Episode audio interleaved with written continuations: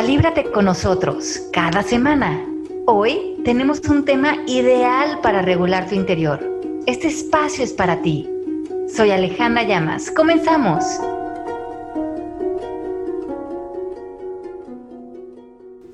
¿Cómo están? Soy Pepe Bandera, estoy contento de estar con ustedes con un nuevo proyecto muy padre. Estamos en Miami, estoy Ale Llamas, arráncate tú a decir quiénes estamos y por qué estamos aquí hoy.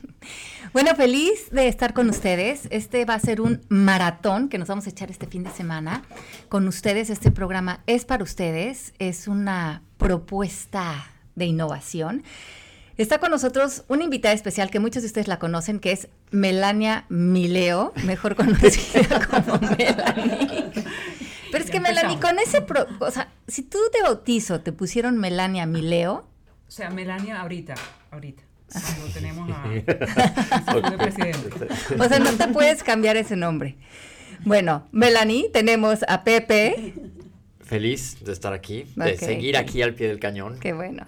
Está también Maca. Qué feliz que estás aquí con nosotros. Oye, yo también estoy feliz. Este, yo cuando, cuando me buscaste, dije, no sé qué quiera, pero está bien, o sea, I mean, ya voy a ir y voy a platicar con ella porque sabía mucho de ti como por amigos en común y siempre es padre como, pues creo que conocer a, gente nueva y meterte donde nunca te has metido. Bueno, yo soy especialista en eso, la verdad, en hacer lo que, lo que nunca he hecho o lo que no debería de estar haciendo, no sé, pero me hice el tiempecito para estar aquí, conocerlos y conectarnos con la gente no sé a qué, pero aquí estoy. Exacto. ¿No? Creo que nadie sabemos a qué y ese es el chiste. Que estemos aquí y vemos que sale. Está también aquí Pau con nosotros. Hola, muy contenta de estar acá. Yo venía, yo venía, sí, yo venía de, acompañante, pero ahora voy a participar muy feliz. Claro, claro que sí. Pues bienvenidos. Vamos a estar con ustedes en un plan muy de amigos. Esta, eh, eh, hoy hasta con casi las 6 de la tarde y mañana también vamos a estar toda la mañana con ustedes. Aquí está también Mari tras los controles. Vamos a estar recibiendo todas sus preguntas a través del chat. Conéctense con nosotros, díganles a sus amistades y compartan en sus redes sociales el link para que se puedan conectar. Proceso MMK. Eh, guion Calíbrate, métanse con nosotros y mm, vamos a estar aquí, Pau está al pendiente también de las preguntas en el chat, de lo que quieran saber, vamos a ir arrancando los temas según el itinerario que pusimos en las redes sociales. Si hay alguien en particular en su vida que está viviendo algún reto en específico con algunos de los temas que vamos a tener a, partir del día de hoy, que se conecte porque este es el espacio para hacer las preguntas, para resolver, para tener dudas, para masticar estos temas y ver cómo de una vez saltamos ese trampolín de la liberación.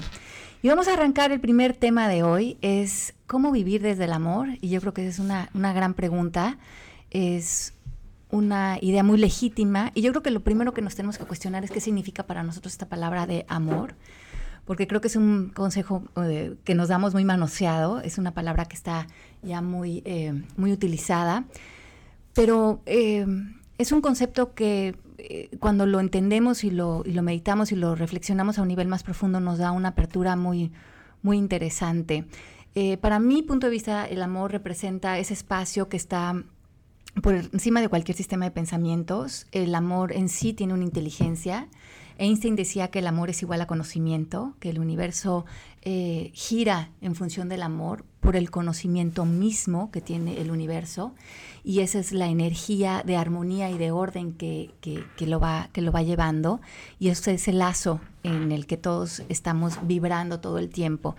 Y lo que me parece súper rico es que muchos de los que estamos aquí las personas que nos están viendo pueden eh, ver que a lo mejor físicamente todos los que estamos aquí sentados tenemos una apariencia diferente, a lo mejor tenemos diferentes edades, tenemos diferentes historias o eh, parecemos eh, diferentes físicamente, pero en el fondo todos nosotros somos esa misma intención, que es la intención del amor, y todos nosotros estamos haciéndonos preguntas muy similares. Y eso es lo que hoy vamos a abrir, esta posibilidad de, eh, de encontrar ese, esa unión entre todos nosotros que estamos aquí presentes, pero también todos ustedes que están ahí conectándose con nosotros, de vernos más allá de la idea que tenemos de las demás personas, de la idea que tenemos de las situaciones, para tocar, para conectar, para rescatar un espacio en el que todos somos la misma persona, en el que todos podemos disolver eh, las ideas de nosotros, para ver si esta propuesta puede hacer eco y, lograr eh, pues una conversación de mucha más unión en el planeta y menos de separación. Pero eso eh, alguien lo tiene que proponer y nosotros lo vamos a poner en la mesa el día de hoy. Yo quiero, yo quiero decirles, y qué bueno que estás con nosotros, Maca, porque Ali y yo hemos platicado mucho esto, mucho rato, pero te quiero contar cuando yo llegué la primera vez y hoy, este, vamos a hablar de amor, y yo dije, ¿qué onda? O sea, que vamos a ver animalitos del bosque alrededor de nosotros y voy a ir feliz por la vida.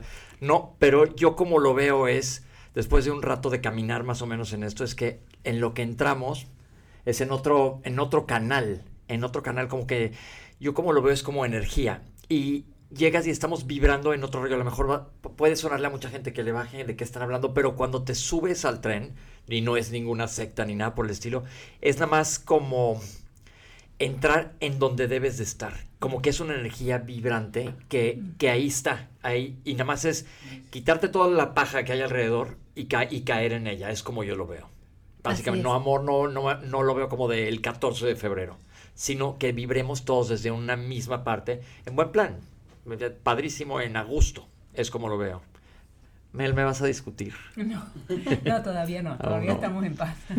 Este, no, me encanta lo que, lo que hablaste de Einstein y del conocimiento. Yo creo que yo soy una persona que el amor lo veo a través del conocimiento y a través de la conexión de las personas, aunque me considero una persona mucho más solitaria que, por ejemplo, tú, Ale, o tú, Pepe.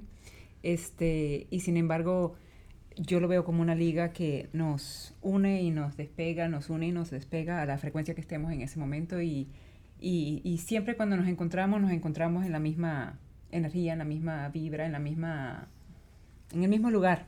Y me encanta Maca, me encanta tu eh, estilo y, tu, y lo poco que conozco de ti, pero quiero y tengo curiosidad de, de saber cómo es tu punto de vista porque creo que es una conversación nueva, linda, necesaria para las nuevas generaciones, porque nosotros ya estamos un poquito más adultas y tengo hijos y ahora tengo nietos y de alguna manera ciertos días pienso, wow, cómo me gustaría que ellos vivieran a como nosotros veíamos el amor en algún momento, pero ustedes tienen un amor tan bonito, tan distinto y que nos enseña tanto a nosotros que me encantaría oírte.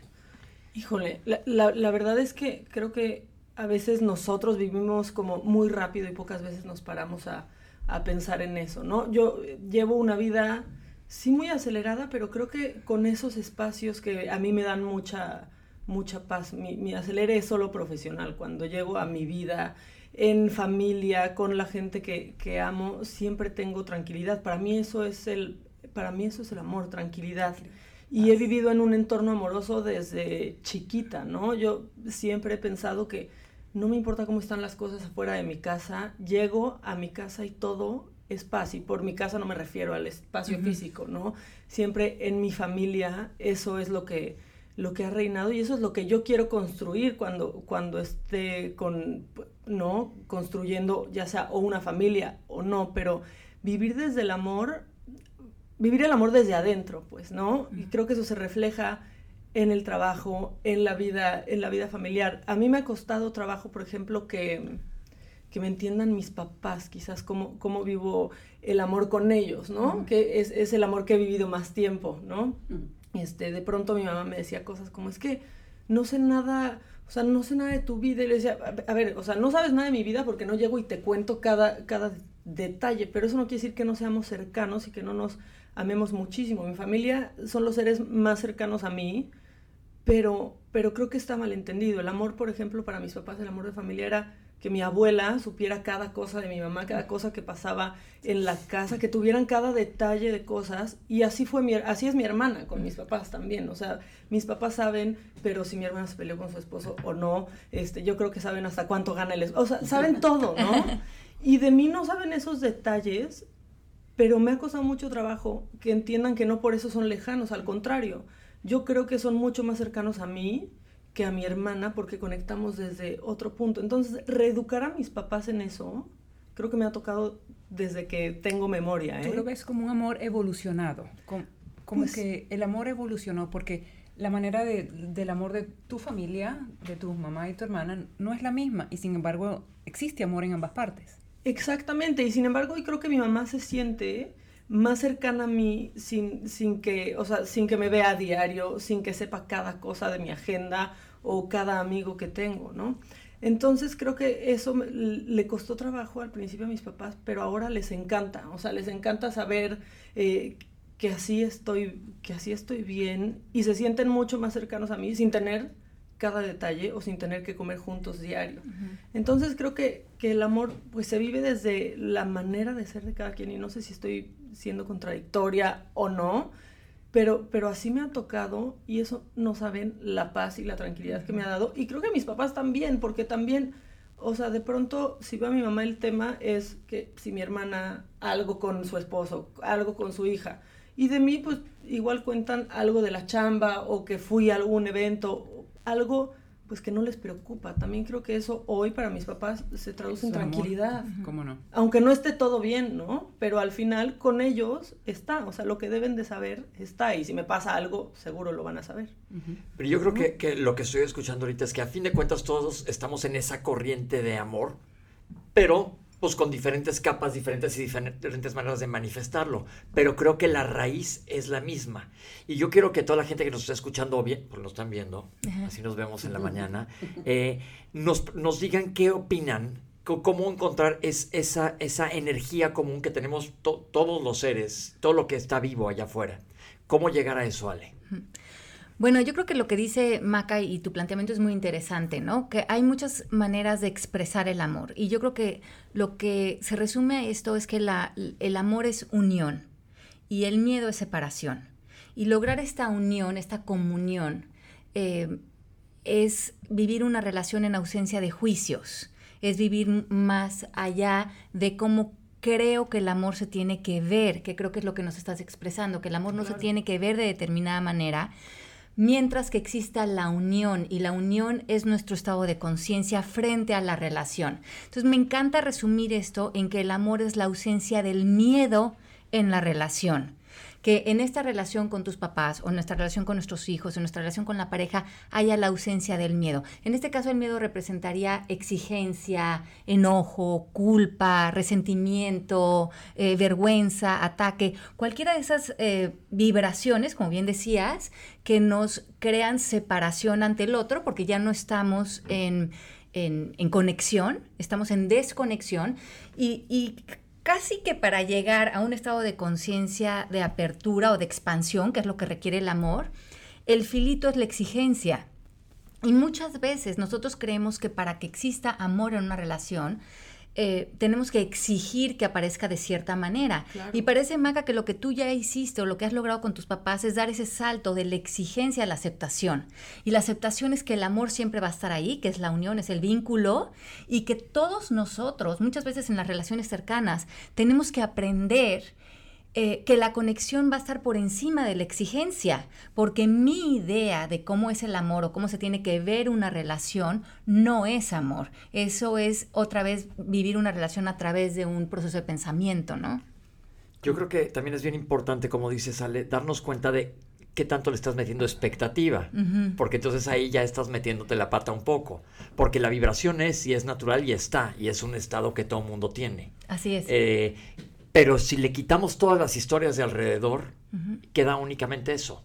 Y creo que si nos podemos conectar cada quien desde su esquina o desde como lo vean con eso, pues estamos vibrando todos con lo mismo, quitándole toda la historia alrededor a cada persona, que cada quien es un individuo, eh, valga el pleonasmo, individuo, este, este, que, que tiene su modo de ser, pero la vibración sigue siendo la misma.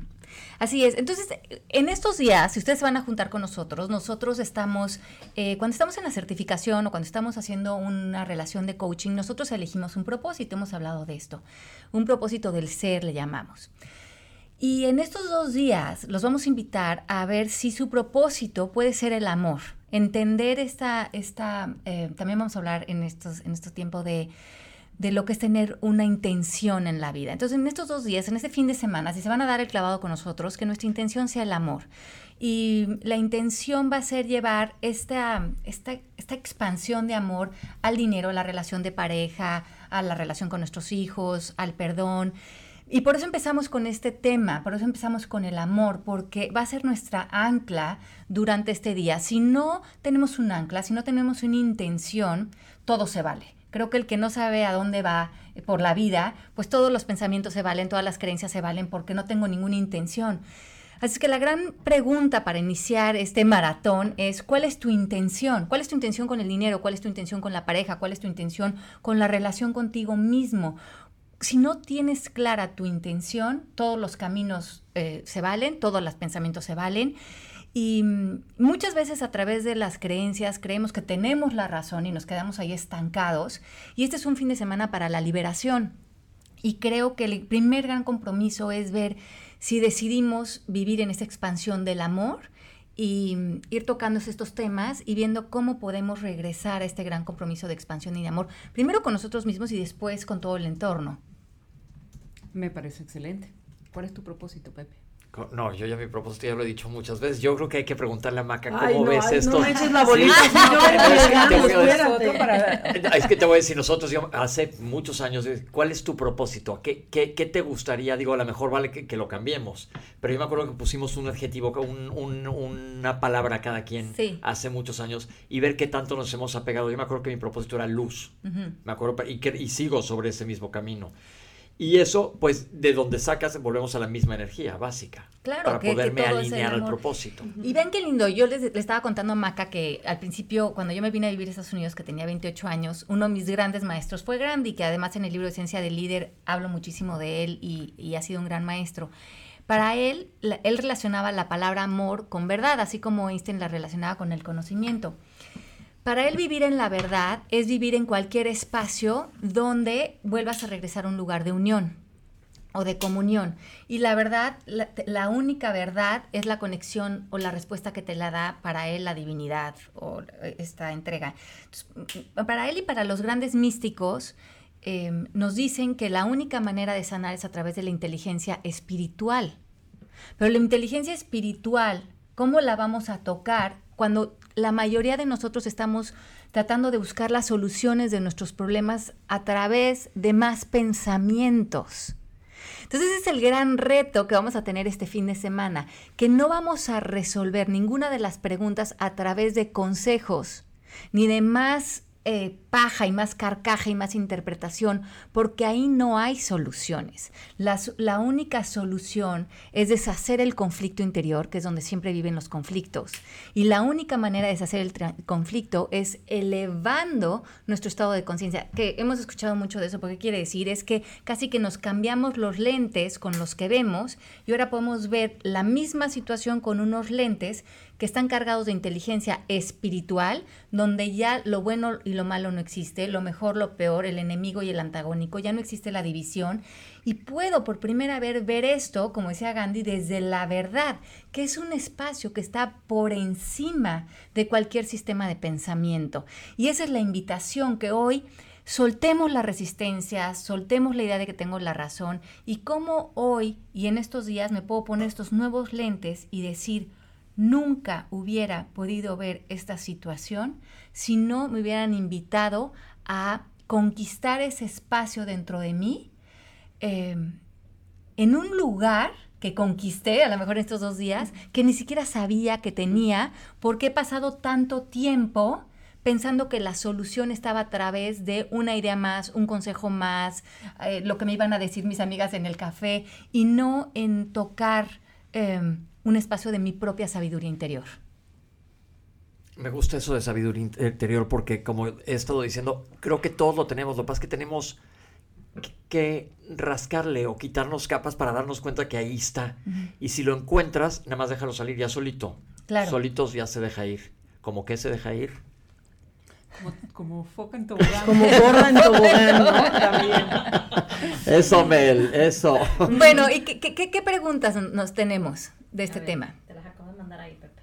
A ver, vamos a ver las preguntas. Me tengo que poner lentes. Cuando iniciamos este programa no usaba lentes, pero Dice, ¿cómo sentir, ser más empático, agradecido y llenarte de buenos sentimientos? Nos dice Julie de Health Zone. ¿Cómo sentir? Pues es que esa, esa es una muy buena pregunta yo creo que la pregunta que te tienes que hacer es, ¿qué te impide a sentir? ¿Qué te impide? ¿Cómo no sentir? ¿A cómo no sentir? O sea, ¿qué? porque todos sentimos. Entonces, sí, bueno o malo, pero sientes. Claro. O sea, mucho, reaccionas a todo.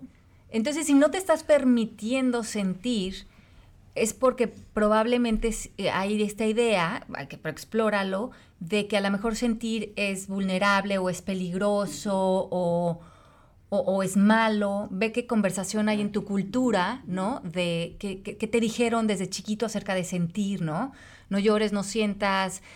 Muchos de nosotros estuvimos entrenados a dormir nuestras emociones a través de adicciones, vicios, compras, alcohol, drogas, porque le hemos tenido miedo al miedo y miedo a decir, si me voy con esta emoción, ¿hasta dónde me va a llevar? Y creo que la única manera de trascender cualquier cosa es atrevernos a sentir. Entonces, ¿cómo sentir permitiéndote sentir? Si, no te estás acercando a a los verdaderos sentimientos que tienes para que de una vez puedan trabajar a través de ti, es ¿qué te lo impide? Te lo impide una creencia, te lo impide tu religión, te lo impide una idea familiar. Eh, ¿Dónde está el valor de reprimir las emociones y lo que sentimos? Pero no sentir es sentir. Eh, pues, que yo creo que es como evasión, pero lo estás sintiendo, porque la evasión tienes que tomar una acción para evitar sentir. Entonces, este, Julie, nada más cierra los ojos y siéntelo. A ver, ahí va otra. Y, ser un poco empático, ¿no? o sea, como pensar en los...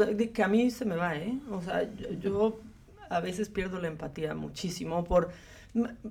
Híjole, no sé. O sea, me cuesta mucho trabajo de pronto ser empática. Si alguien en la chamba la regó en algo, me cuesta mucho ver más allá y decir, bueno, igual tuvo tal bronca y por eso no está aquí al 100 este, porque para mí no hay pretextos en la chamba, pues yo dejo todo afuera y respondo, ¿no? Pero empezar a, pensar en lo que está pasando el otro, pues podría ayudar, mira, hasta a mí me podría servir, ¿no? O sea, yo estoy diciendo. Qué bueno que pero, eso es lo que está increíble, Marta. Parece que me están haciendo intervention. Sí, oye, oye, Pau, y qué rico esto, porque justamente cuando decimos, ¿cómo puedo ser más empático, no? Como que no podemos dar lo que no nos estamos dando. Sí, por supuesto. Qué, qué buena pregunta hacerme ¿en qué áreas de mi vida yo puedo ser más empático conmigo? Y en este caso, aparentemente, con mis emociones y mis sentimientos. ¿Cómo puedo ser empático con permitirme a veces a lo mejor tener miedo, tener angustia, tener frustración, eh, ser vulnerable, darme cuenta que me equivoco? Yo de cuando era más joven, eh, tenía muchísimo miedo a la equivocación, ¿no? Y tenía esta idea del control. Y yo me acuerdo que puse este negocio en Miami, que era este centro de yoga, y todo tenía que correr perfectamente porque yo era un control freak. Y me acuerdo que tenía esta socia, que era mi gran maestra, como aprendemos todos en la vida, y me acuerdo que un día me dijo, Ale, ojalá y un día operes este negocio con los puños abiertos. O sea, con las manos abiertas, que sueltes los puños, ¿no? Claro.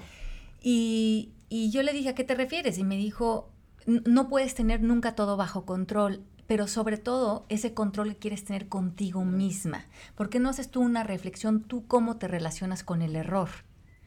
Y me di cuenta lo poco empática que yo era con el error y en la exigencia en la que vivía y lo cansada que yo ya estaba. Y ese día dije, si este lugar eh, sigue, se cierra, yo voy a dar lo que tenga que dar desde el amor, que es lo que estamos hablando hoy.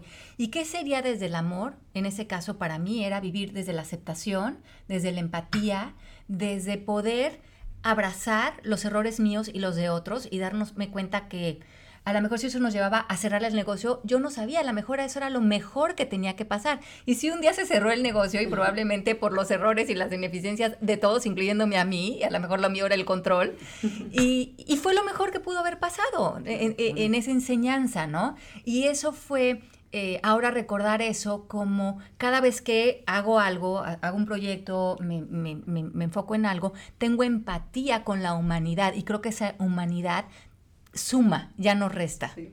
Tenemos más preguntas. Dice Ideniapa, cuando soy, cuando soy consciente que mis pensamientos están mal, ¿cómo hacer para corregirlos? Bueno, pues ya lleva ventaja, ya está consciente. Sí, ya sabe que están mal, ¿no? ya, avanzó tantito. Ya empezó. Ok. Dice Nico Yoko, ¿cuáles podrían ser los primeros pasos? Ajá. Ok. Entonces, creo que lo que es bien interesante es cambiar esa palabra de corregir el pensamiento.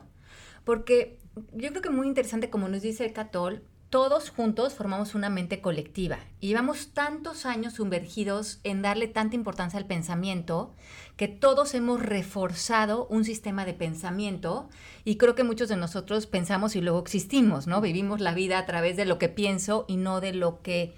Eh, de mi presencia a través de esto, ¿no? Venía hoy en la mañana en el coche oyendo a este gran místico que se llama Sadhguru, que me encanta su trabajo, y decía, tengo años de no pensar nada. Qué belleza. Qué padre. Tengo años de no pensar nada. Porque el pensamiento es solamente una data reciclada que ni siquiera me, me pertenece, ¿no? Es esta nata que, que ha creado toda la mente colectiva donde me meto, que es una nata cargada de prejuicios, de ideas, de separación, de, donde no hay nada nuevo tampoco, hay mucha repetición. Y yo creo que el mundo hoy está listo para dejar esa nata, que ya creo que fue del, eh, para el siglo anterior, y hoy todos vivir mucho más en la inspiración. ¿Cómo llegamos a vivir en inspiración, vivir en aceptación, sin resistencias, sin sentir, sentir que el mundo te está atacando, que te tienes que defender de algo? ¿Pero cuántos años tiene Sadhguru? Sadhguru tiene como 70 años. Me encanta pues Sadhguru. creo que... pero qué lindo. Pero sabes que él lo que y me encanta esta idea y esta propuesta de él, lo que lo que él dice y lo que yo he estado practicando, él él tiene esta palabra que se llama sadhana. Sadhana quiere decir una tecnología, una técnica. Y él dice que para lograr este despertar, todos tenemos que practicar el sadhana, tenemos que practicar técnicas. Y puede ser la yoga, la meditación, llegar a tu casa interior y estar en silencio, puede ser tomarte un té, puede todo lo que sea tu práctica espiritual, no tiene que verse como un místico en la India, puede ser lo que sea.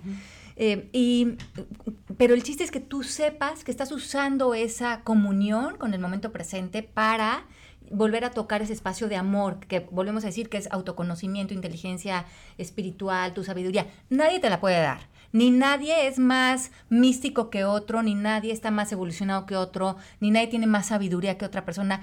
Por favor, quítense la idea de que hay alguien eh, a que hay que seguir porque está más elevado que nosotros. Estas son puras ideas otra vez del sistema de pensamiento.